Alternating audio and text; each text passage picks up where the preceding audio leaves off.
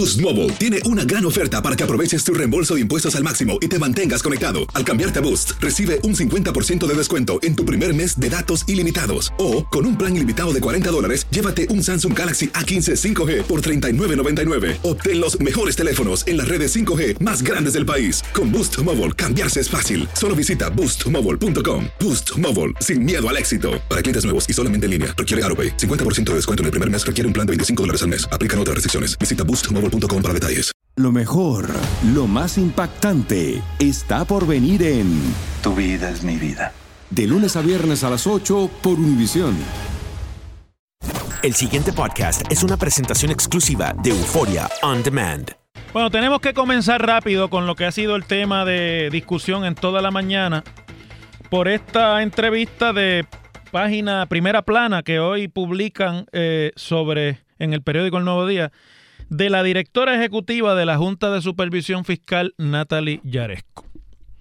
Que cuando usted la lee, pues son explicaciones que ya se han dado en otros medios y por los mismos miembros de la Junta. Entonces usted lee bien la entrevista y dice, bueno, ¿qué es lo que quería lograr la directora ejecutiva de la Junta con esa entrevista? Mi opinión es que eso es un ejercicio de relaciones públicas porque las relaciones públicas se tienen que nutrir fundamentalmente de que el mensaje penetre y de que haya una discusión sobre los temas que se quiere que permeen, es decir, que vayan traspasando desde lo alto y esotérico y teórico hasta el entendimiento popular general de toda la población para que haya una, un aterrizaje, por así decirlo, de las decisiones que se quieren comunicar. Y yo les he dicho a ustedes mil y una vez, y deben aprendérselo como una de las máximas fundamentales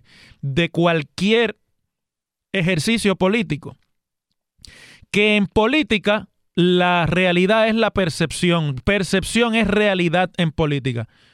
No es necesariamente la verdad, sino la percepción que tenga la ciudadanía, los grupos políticos, los actores políticos de los diferentes sectores de lo que es la verdad.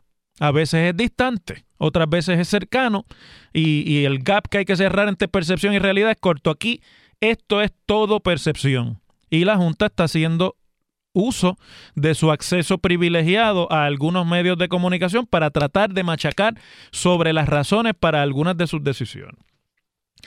Por eso, de esa entrevista de la señora Yaresco hoy no hay mucho que sacar que no sea la discusión de lo que viene. Yo he querido machacar esto aquí no solamente con el caso de Puerto Rico, sino comparando, y vamos a hacerlo en las próximas semanas también con otros casos, comparando Puerto Rico con los otros casos que tanto en jurisdicciones de los Estados Unidos como en jurisdicciones soberanas e independientes ha habido ante procesos de quiebra y de reestructuración de deuda como el que Puerto Rico está eh, experimentando o comenzando a experimentar. Mientras no habían comenzado los azotes del huracán, todo era discusión. Yo creo que va a pasar esto, yo creo que va a pasar lo otro. Eh, primero era que bueno que llegó la Junta, por fin los políticos no son los que van a decidir. Y ahora no, ahora ya comenzamos el momento en el que las decisiones se tienen que tomar y se tienen que implementar las, esas decisiones. Y esas decisiones no son simpáticas ni van a hacerlo. Y les voy a decir, es mi percepción y me atrevo a compartirla con ustedes aquí hoy, que esto es solo el principio. Va a venir una oleada de ajustes y de políticas de austeridad aún más fuertes que las que esta semana o la semana pasada anunció la Junta. Y ante esas, esos ajustes y esa oleada de austeridad, las reacciones nunca pueden ser buenas. La austeridad siempre es un proceso doloroso en todas las sociedades, es el resultado de muchos factores. Pero yo creo que vale la pena que yo haga un esfuerzo aquí esta tarde, como hoy es viernes, eh, nos podemos quizás extender un poquito más de yo tratar de explicarles a ustedes en términos generales y no tanto en el detalle de lo específico que le gusta en, cantidad a los abogados, hablar del detalle porque de eso es que ellos hacen el billete. de bregar con los detalles. Y como dicen que el diablo está en los detalles, bueno, es verdad. Pero aquí hay una, una fotografía, una, tiene que haber un, un, un, momento, tiene que haber una percepción más amplia, porque esto no se puede ver encapsulado en una burbuja, como que cada cual aquí está aparte, sino que el resultado de este proceso que ahora estamos empezando a vivir en Puerto Rico, escúchenme bien, esto está empezando. El resultado de esto es tiene que verse de una manera integral en todos los sectores que intervienen. Por ahí están los famosos expertos en contabilidad y finanzas públicas que le dicen a ustedes que esto se puede remediar sin cortar la jornada laboral, porque aquí hay un montón de chavos en contratos y hay un montón de alquileres de edificios y de escoltas que se pueden cortar, lo cual yo no estoy diciendo que no sea cierto. Lo que estoy voy a tratar de explicarles ahora por qué esas no son las estrategias que la Junta asumió, ni las que está empujando. No quiere decir que no sea verdad que haya que se pueda cortar más y que los contratos se puedan cortar y que las escoltas se puedan reducir o eliminar o que se pueda eliminar contratos de alquiler de edificios, etcétera. Eso sí es cierto y tiene que hacerse porque hay que buscar la eficiencia. Pero la Junta no va por ahí por una razón sencilla. La Junta, además de ser la que ordena las estrategias de presupuestarias y fiscales en Puerto Rico tiene una función en la ley promesa adicional. Escuchen lo que yo voy a decir ahora. Quiero describírselos con, con, con detalle y con calma. Y no quiero que aquí ustedes vayan a pasar juicio sobre esto como que yo les voy a dar mi opinión. Yo quiero describirle esto de la manera más antiséptica posible. El proceso que Puerto Rico está comenzando se compone de dos partes fundamentales. Primero es reducir los gastos del gobierno de Puerto Rico porque es evidente de los números sencillos que los recursos del gobierno de Puerto Rico no dan para pagar sus gastos. Y que el gobierno de Puerto Rico tiene casi 4 mil millones de dólares de déficit, aun si no pagase un solo centavo de la deuda pública. ¿Verdad? Esa es una parte. Y esa parte pues hay que atenderla y ahí hay que cortar contratos y hay que eliminar eh, alquileres innecesarios y hay que hacer muchas otras cosas más, pero por ahí podría ir esa otra estrategia. La otra parte, que es la que más peso va a tener aquí, es de qué tamaño será cuando se termine el proceso de litigación ante el tribunal bajo el capítulo 3 de la ley promesa, es decir, el proceso de quiebra, que también se le llama de reestructuración de las obligaciones del gobierno, de qué tamaño van a ser esas obligaciones. Es decir, para que ustedes lo entiendan en términos plain, ¿cuánto de lo que Puerto Rico genera va a tener que pagar de la deuda pública en la que incurrió a lo largo de los últimos 40 años? ¿Cuánto finalmente se va a negociar ahí que el gobierno de Puerto Rico va a tener que dedicar a pagar la deuda? La Junta en su plan fiscal dice que 800 millones al año, pero eso es lo que la Junta le pide al tribunal. Eso no es lo que eventualmente se va a decidir.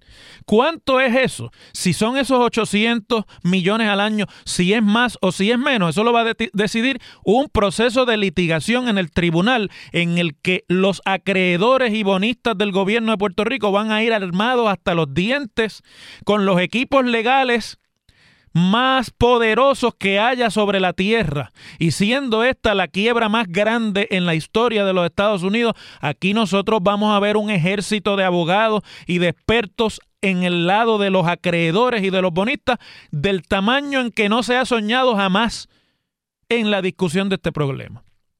Y entonces, dependiendo de eso, serán los recursos que tenga disponible o no. Puerto Rico para atender eso que llaman los servicios esenciales. Te me dirá, ¿y qué tiene que ver eso con el recorte de jornada? No, pues tiene que ver en términos teóricos lo siguiente. Los que son acreedores y bonistas del gobierno de Puerto Rico, los que pusieron dinero por adelantado para que el gobierno de Puerto Rico tuviera cash y poder hacer el tren urbano y poder hacer el, coliseo de Puerto Rico y poder hacer este, las autopistas y poder hacer eh, las pistas de hielo y de patinaje y todo eso que nosotros metimos chavos de prestados para hacer. Quieren que le paguen lo más posible de lo que ellos prestaron. Y como quieren que le paguen lo más posible de lo que ellos prestaron, están, este, ellos están conscientes de que en un proceso de reestructuración algo tendrán que recortar de lo que se les debe, pero van a empujar para lo más.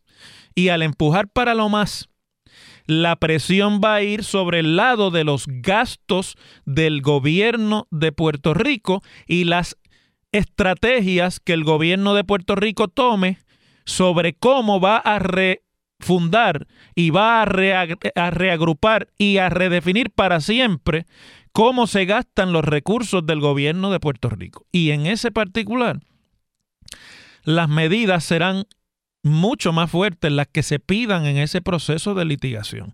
Así que yo soy de los que pienso, y lo digo con mucho respeto aquí, que aquí hay un espacio de muy poca discreción para los oficiales electos del pueblo de Puerto Rico.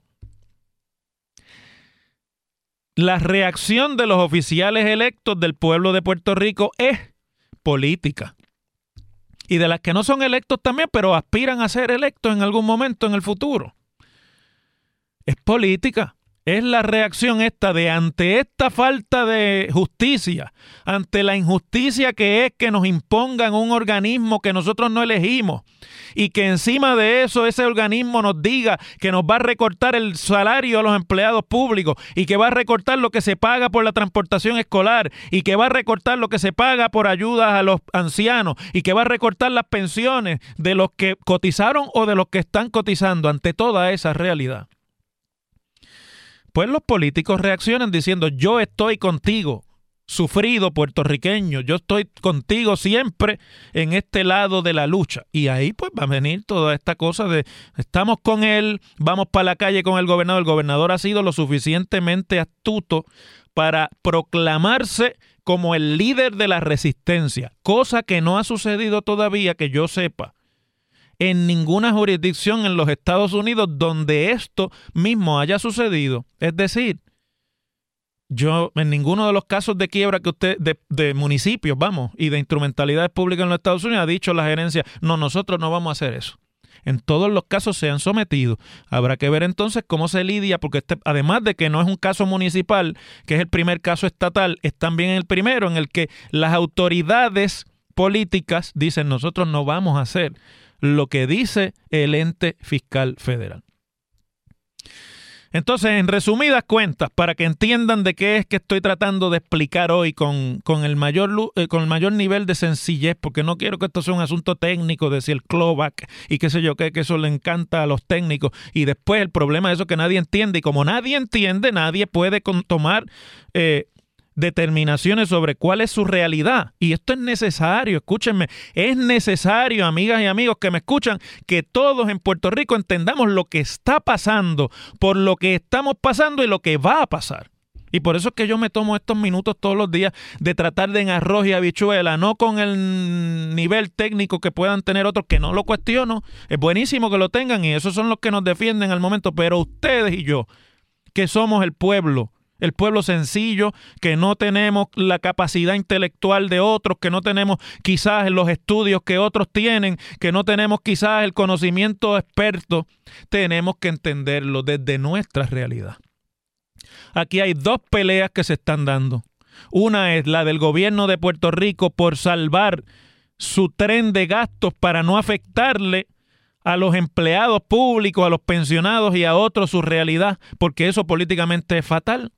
Y la otra es la de los que prestaron dinero a Puerto Rico y dicen, oye, pero ¿cómo es posible que yo me tenga que coger un recorte en lo que te presté, que tú me prometiste bajo tus leyes y tu constitución que me ibas a devolver con intereses y que mientras eso pasa tú no cojas ningún recorte en tu nivel de gasto? Esto no puede ser. Y a quien le están hablando todos aquí no es al elector puertorriqueño, los políticos sí Los políticos le están hablando a los que están en la convención del PNP este fin de semana y allí aquello va a ser Rocky, ¿verdad?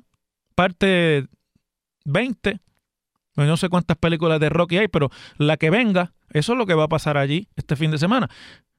Los demás le están hablando al tribunal y, que, y quiero que esto quede claro. Al final, la jueza Swain va a decidir cuánto es lo que se va a pagar o no. Eso es verdad. Pero la jueza no lo va a decidir porque le da pena de los viejitos, ni, le va, ni lo va a decidir porque le da pena del asalariado puertorriqueño, ni le va a decidir porque le da pena de los bonistas que prestaron o no. No, no, no, no. La jueza lo va a decidir a base de la evidencia y del derecho aplicable que ella tenga ante sí, que será el resultado de toda la litigación a través de mociones, información, documentos que se le presenten continuamente.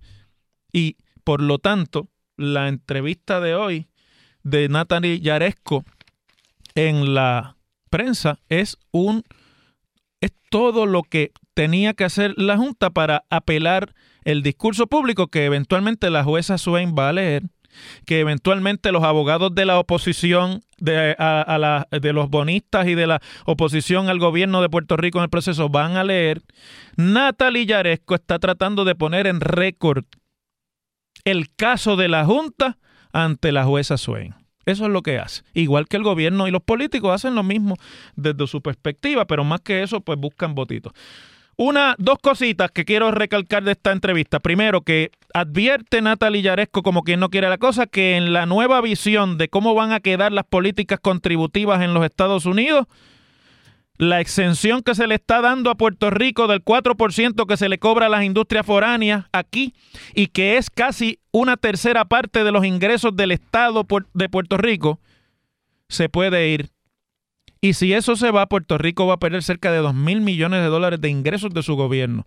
Advierte eso, lo deja caer. Ella sabrá por qué lo está diciendo. Importante. Y lo otro es una cita que hay en la que dice que el momento de la planificación pasó y que ahora viene el momento de la implementación. Es decir, se acabaron las reuniones, que es un problema que tienen nuestros burócratas. Siempre están reunidos. ¿Y tú qué haces reunido? Y los burócratas se creen que reunidos están trabajando. Nadie trabaja. El trabajo empieza después de la reunión. Y aquí se pasan la vida reunidos. Y por eso es que no pasa nada. Y al final nadie hace nada porque están reunidos. Las cosas como son.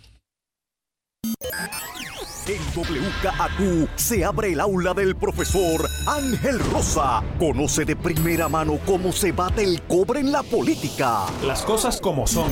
Profesor Ángel Rosa en WKAQ.